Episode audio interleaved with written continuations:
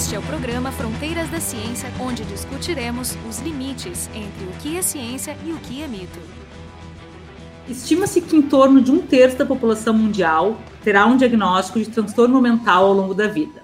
Além dessa enorme incidência, os transtornos mentais também podem ser bastante limitantes. No programa de hoje, nós vamos conversar como a inteligência artificial pode auxiliar no diagnóstico desses transtornos e, em particular, se as técnicas existentes conseguem ser úteis na detecção de um diagnóstico precoce desses transtornos mentais. Para conversar sobre esse assunto, a nossa convidada é Letícia de Oliveira, que é professora titular do Instituto Biomédico da Universidade Federal Fluminense e uma das coordenadoras do Laboratório de Neurofisiologia do Comportamento. A Letícia é ganhadora dos prêmios Mercosul em Ciência e Tecnologia de 2020 e do prêmio 25 Mulheres na Ciência Latinoamérica pela 3M.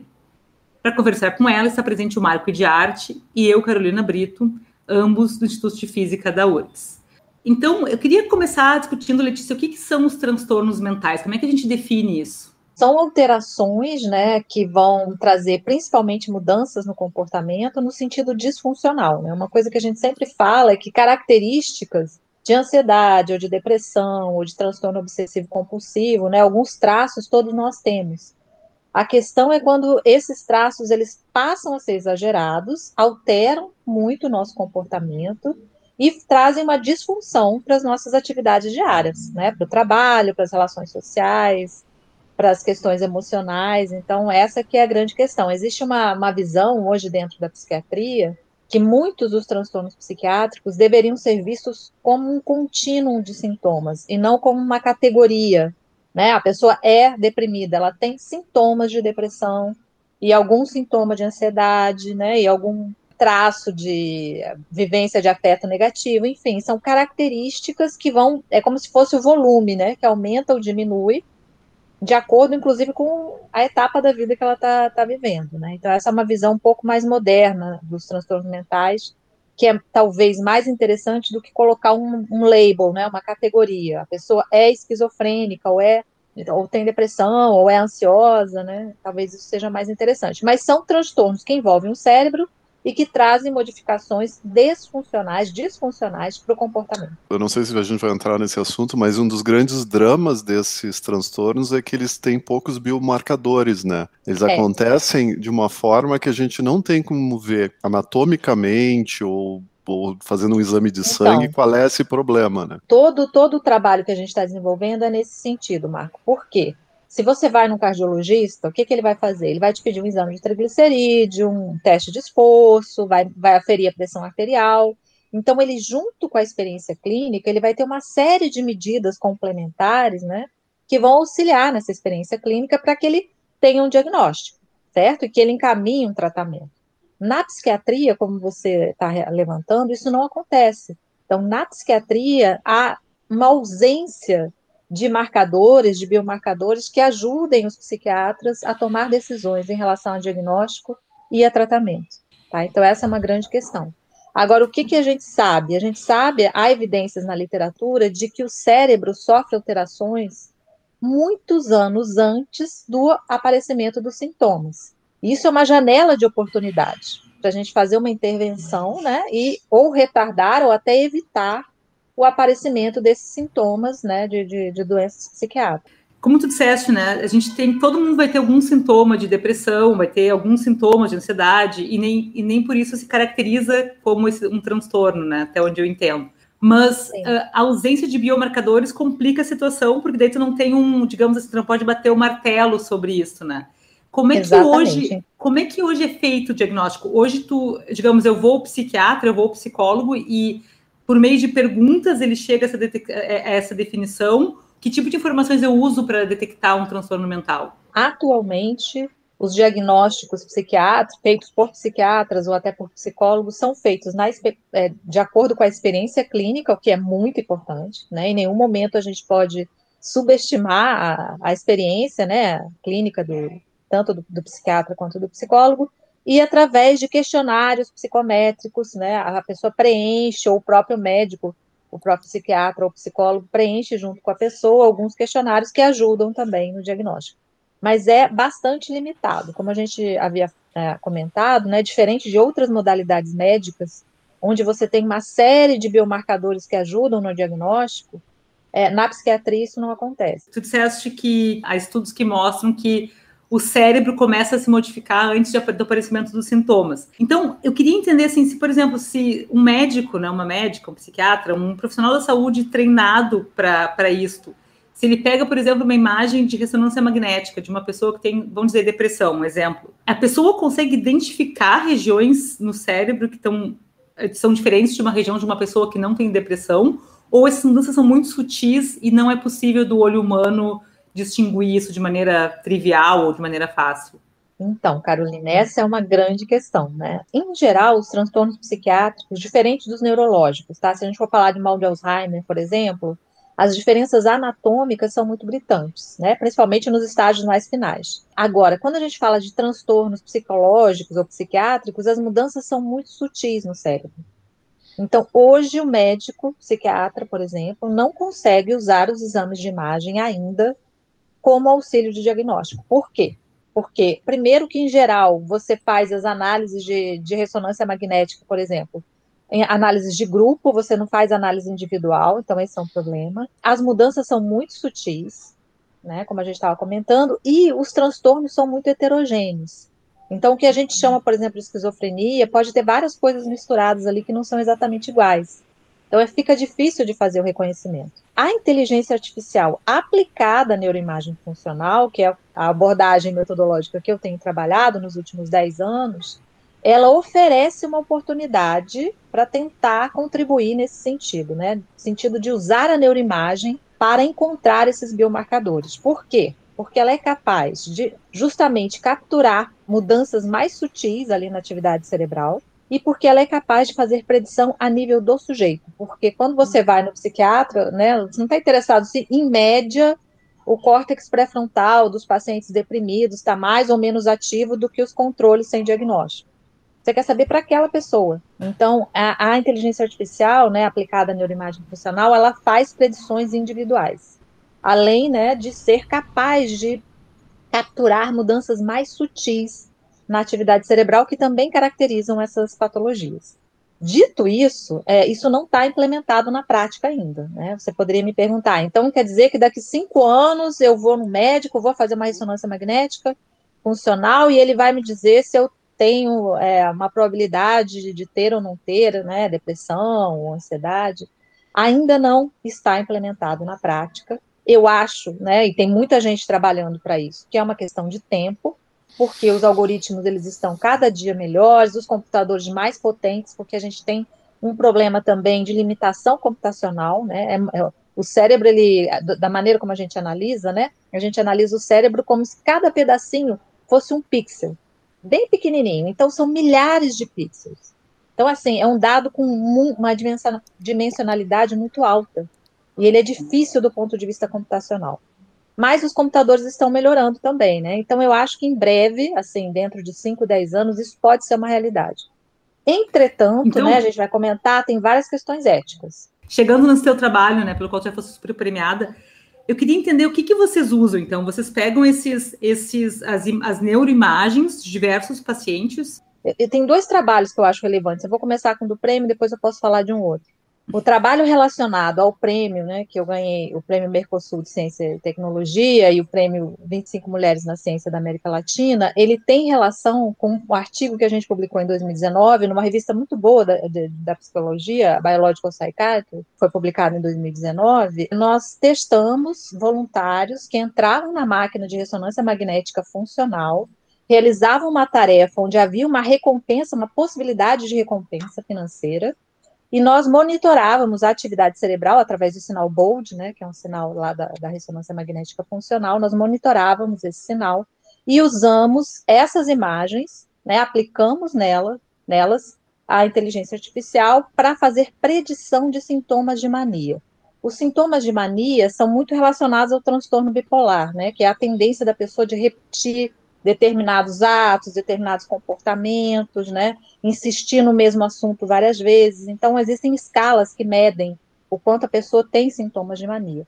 E o que a gente conseguiu de interessante é que, independente do diagnóstico desses voluntários, alguns tinham um transtorno de ansiedade, outros tinham depressão, outros não tinham nenhum tipo de diagnóstico, independente de diagnóstico, a gente conseguiu só com o cérebro, só com a atividade cerebral, né, durante essa tarefa de recompensa, a gente conseguiu fazer a predição de uma característica individual deles, que eram sintomas de mania, o quanto eles tinham mania. E o que, que foi interessante? A gente pegou uma outra amostra independente, então a gente conseguiu esse resultado.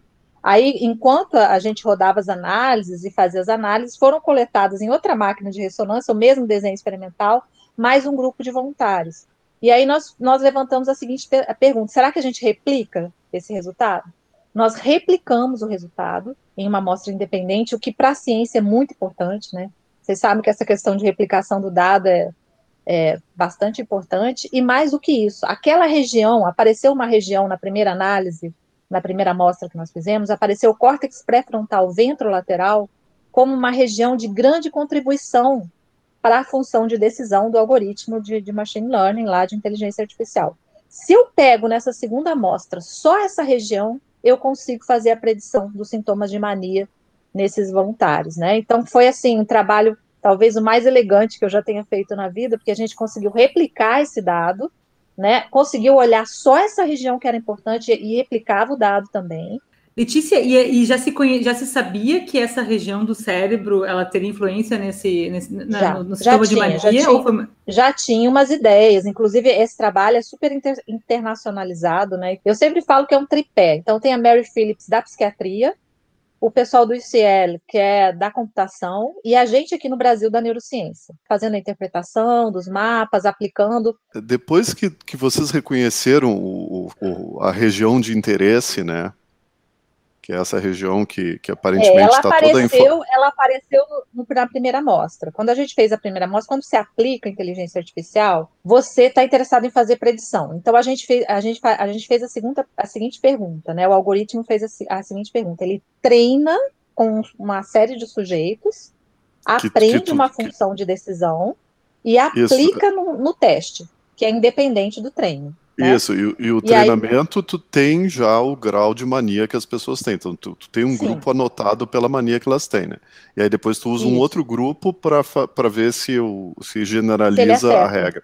Isso, Mas a minha exatamente. pergunta sobre essa região essa região de interesse, assim. Quando a gente usa inteligência artificial, a gente está procurando mudanças muito sutis, né? Mas depois que tu achou a região que interessava, tu ainda, tu pode dizer sem a ajuda da máquina o, o que que está acontecendo naquela região que pode implicar ou não mais mania? Não, se está mais é. acesa a região é mais mania, se está menos acesa, não, não, não é isso. É, é não, sutil ainda. O que eu ainda. posso dizer é, é, é bem sutil. O que eu posso dizer é que essa região tem um peso na função de decisão alto. Ele, ela, ela ajuda muito o modelo a descobrir, né, a fazer esse aprendizado entre o, o, cérebro e os sintomas que eu dei, né? É uma, foi um método supervised. Eu dei, como você falou, Marco, eu dei os labels, né, para o programa conseguir aprender a relação. Mas ainda é assim, olha, essa região parece ser importante. Tinha alguma coisa na literatura? Já tinha, mas esse foi um dado de reforço, né? Porque uma coisa também que é sempre bom ficar claro, né? A ciência é feita de pequenos bloquinhos, então cada grupo está lá pesquisando uma coisa e cada um dá uma contribuição. Machine Learning, né, inteligência artificial aplicada à neuroimagem, deu a contribuição de dizer, olha, o córtex é, ventrolateral é importante, mas não como exatamente ele está alterado nessas pessoas.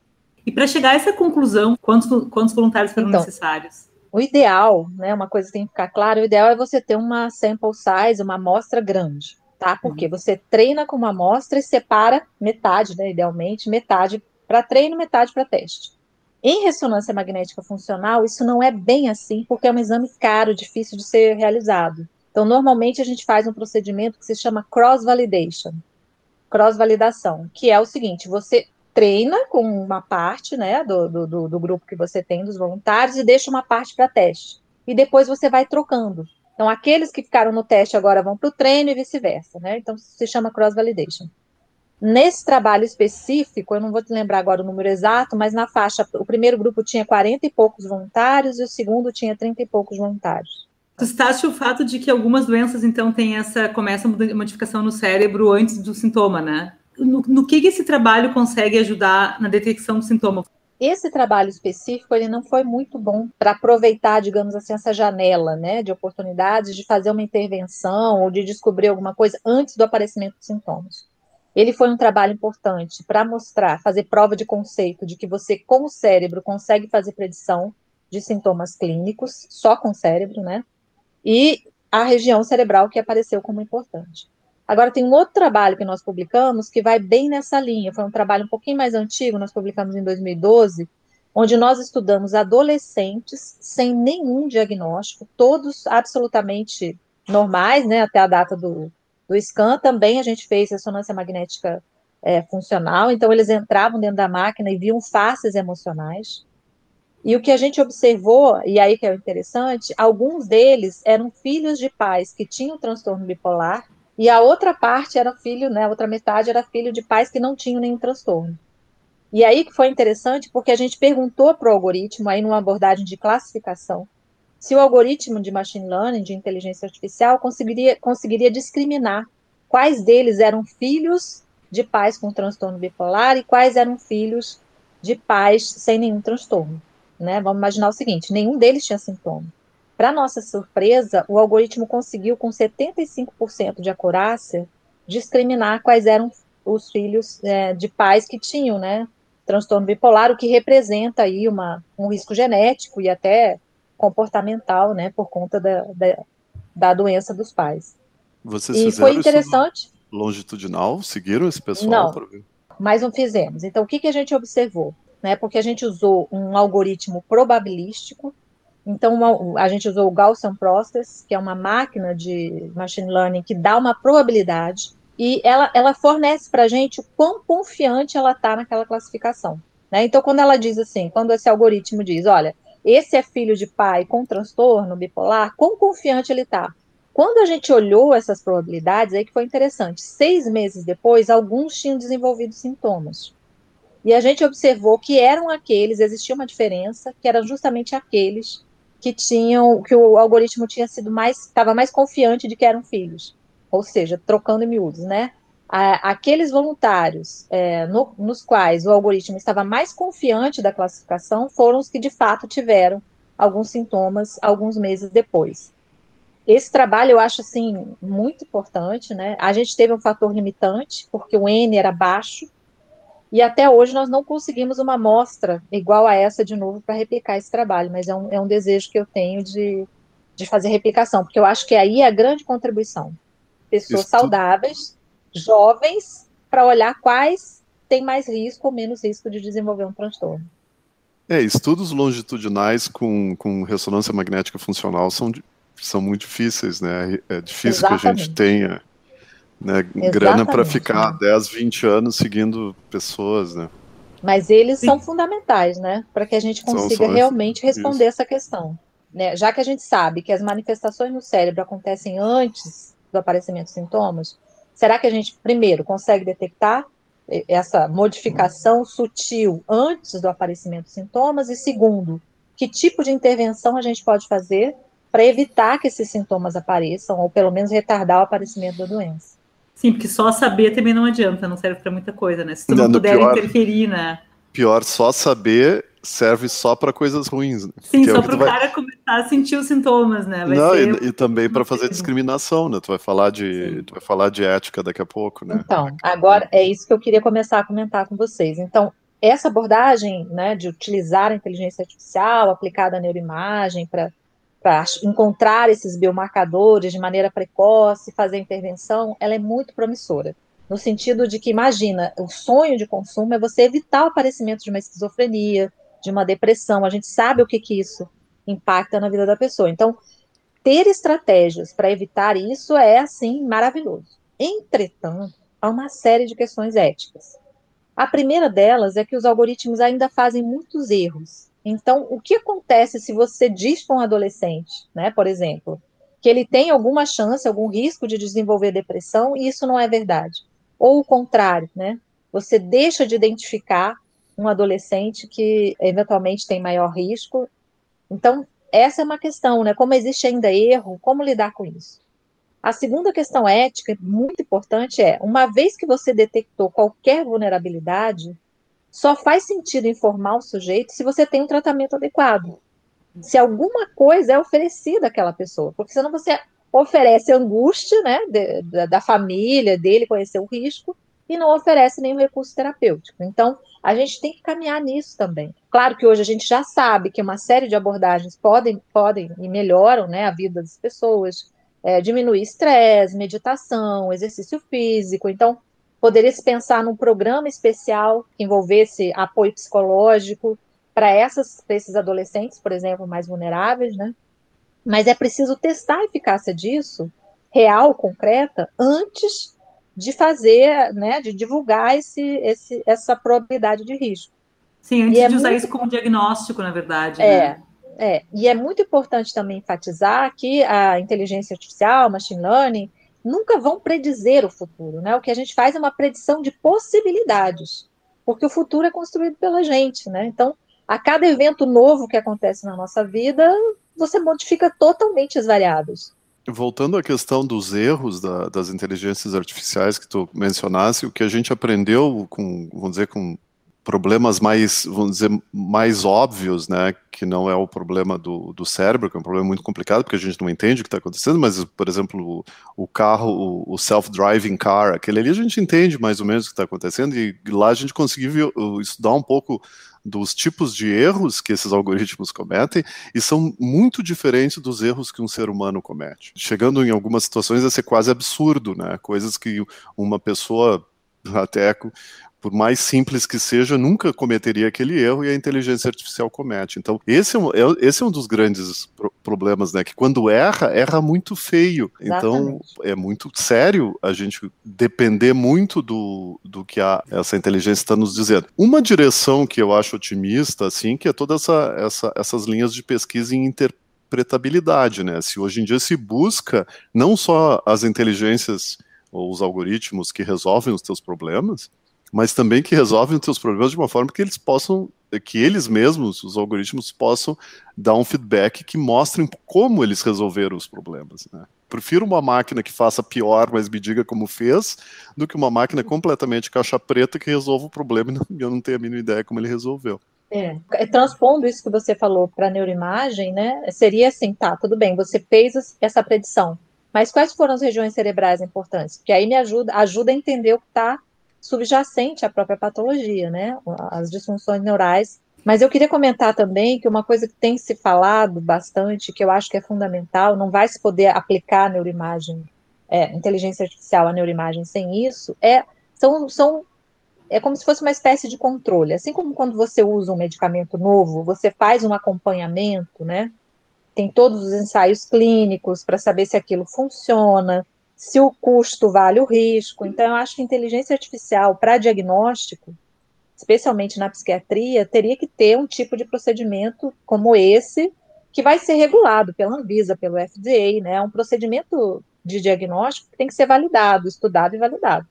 Né? E a gente não chegou nesse ponto ainda. É possível que chegue, as máquinas tá, estão melhorando. Então, por exemplo, para algumas é, patologias, mas essas mais críticas, assim, você consegue quase 100% de acurácia. Mas quando você vai para questões mais psiquiátricas e psicológicas, a acurácia é bem mais baixa ainda. Embora o pessoal esteja trabalhando bastante, inclusive agora usando deep learning, outras abordagens, para tentar melhorar a acurácia. Então é possível que isso aconteça no futuro. Mas mesmo que aconteça, mesmo que chegue, chegue próximo a 100%, é preciso um acompanhamento pelas agências reguladoras da utilização dessa abordagem. Né? Porque tudo existe um risco e um benefício. É que nem um medicamento. Vale a pena ou não? Né? Então é preciso um acompanhamento em relação a isso. Eu queria discutir um tipo de viés e saber se a gente consegue tirar esse viés. O diagnóstico do profissional de saúde que vai dizer se a pessoa tem ou não ansiedade, tem ou não depressão. É óbvio que, eles, que, o, que a experiência clínica é essencial, mas também é um problema, né? Por exemplo, a gente fala muitas vezes que os testes clínicos randomizados são importantes justamente para tirar o viés clínico que às vezes é um problema, né? O médico dá lá um remédio para o paciente e ele também pode se auto-influenciar, né? Se está funcionando ou não. Mas eu queria entender assim, quando tu colocas, tu classifica um paciente de acordo com uma certa transtorno mental, por exemplo, depressão. Quem vai te dizer o paciente tem transtorno mental, depressão, é um, é um médico, um psiquiatra, enfim, é um, alguém vai te, vai te definir aquilo ali. Então tem o viés do profissional que está definindo aquilo ali. Além de uhum. todos os problemas do machine learning, vai ter, esse, vai ter esse problema também. É possível desenhar um experimento onde se consiga não fazer supervisionamento e excluir o viés do profissional? Ótima pergunta, Carol. Então, na verdade, o que, que acontece? Nesses métodos que a gente tem utilizado, você, né, como pesquisador, você dá um label, você dá um rótulo para aquela pessoa. E, e, o algoritmo ele aprende com base nesse rótulo. Então, eu digo, ah, esses são ansiosos, esses são não tem, não tem nenhuma patologia, mas quem está dando rótulo é o ser humano, né? Um psiquiatra que foi lá, um psicólogo que foi lá e deu rótulo. Existem é, possibilidades de fazer o que a gente chama de reconhecimento, né, aplicação de inteligência artificial não supervisionadas. Aí o que, que, é bem mais interessante, porque aí o próprio algoritmo vai achar clusters de, de né, pessoas que, com base na ativação cerebral, né, se agrupam de determinada maneira. E isso é bem interessante, eu acho que é, é, seria uma maneira de você evitar um pouco esse viés. Eu acho que esse é um ponto importante. E eu, eu gosto sempre de falar que é, em machine learning a gente tem que se preocupar, a inteligência artificial de modo geral, com a questão do viés, porque ela vai funcionar de acordo com o dado que você fornece para ela. Ela vai, né, o algoritmo ele aprende de acordo com o que você deu para ele aprender. Então, se você dá um dado enviesado para esse algoritmo, é esse viés que ele vai reproduzir. Só para dar um exemplo bem prático, a Amazon usou inteligência artificial, não sei se vocês já ouviram falar desse caso, para fazer contratação de pessoas, para trabalhar lá na Amazon. O que, que eles viram depois de aplicar a inteligência artificial? Basicamente, só seriam contratados homens brancos. Por quê? Porque a base que foi dada era muito enviesada, favorecendo os homens brancos. Então, eles até pararam de utilizar essa possibilidade né, de contratação, porque era completamente excludente também tem toda uma área de agora, hoje em dia, de inteligência artificial que é direcionada ao debiasing, né? Tu detectar bias e depois tu, tu mitigar isso. Bias de cor, bias de, de gênero, de sexo. O, o, clássico, que também saiu alguns anos atrás, eu acho na Nature ou na Science, foi esse das traduções, né? Tu traduzir de uma língua neutra para uma língua não neutra. E aí coisas como enfermeiro era traduzido para enfermeira né? Nurse era traduzido para enfermeira, mas uhum. doctor era traduzido para médico. Agora você vê como também pode funcionar para como você está falando, né, Marco, para tirar o bias. Tem um trabalho que eu acho muito, muito elegante, utilizando machine learning, que fez a seguinte, a seguinte pergunta: o que, que faz um pesquisador sair da primeira autoria, né, que é aquele, aquela pessoa que na maioria das áreas faz o trabalho, o primeiro ator, põe a mão na massa para ir para a última autoria, que é a pessoa sênior, na maioria das áreas. Né? Ou seja, para virar um PI, uma pessoa de maior importância na ciência. Aí eles usaram machine learning. Como esperado, né, o que, que apareceu? O número de artigos publicados, o fator de impacto dos artigos, mas gênero apareceu na sexta posição. Ou seja, simplesmente o fato de ser homem, né? Olha que interessante esse trabalho usando machine learning já mostra que tem um peso imenso para a pessoa se tornar é, PI, né, pesquisador principal. Então, a inteligência artificial ela reproduz os vieses, mas ela também pode ser usada para encontrar, né, esses vieses que a gente está falando. Então, tudo depende da maneira como você aplica a metodologia, né, a tecnologia. É, deixa eu agora, aproveitando, vou fazer uma, uma pergunta também sobre vieses, mas um pouquinho mais biológica tem a, a, intuição que faz diferença se está usando sujeitos brasileiros, ou, por exemplo, em contraposição para usar, por exemplo, um, um, uma corte, sei lá, coreana, ou, né, para esses resultados que está obtendo, ou tu acha que é completamente universal? Ótima pergunta, não sei te responder, tá? O meu feeling é que faz diferença, porque o próprio impacto emocional é, dentro da máquina é diferente de acordo com a vivência da pessoa, né? E as vivências são diferentes. Então, eu não tenho como te responder isso assim de uma maneira mais concreta, porque a gente não testou, mas eu tenho um feeling que as diferenças individuais, e aí eu vou colocar né, a origem da pessoa, o quanto ela já sofreu por uma série de opressões. Né? A gente tem outros trabalhos no laboratório que mostram, por exemplo, pessoas que sofreram abuso sexual têm um padrão de resposta cerebral e emocional muito diferente.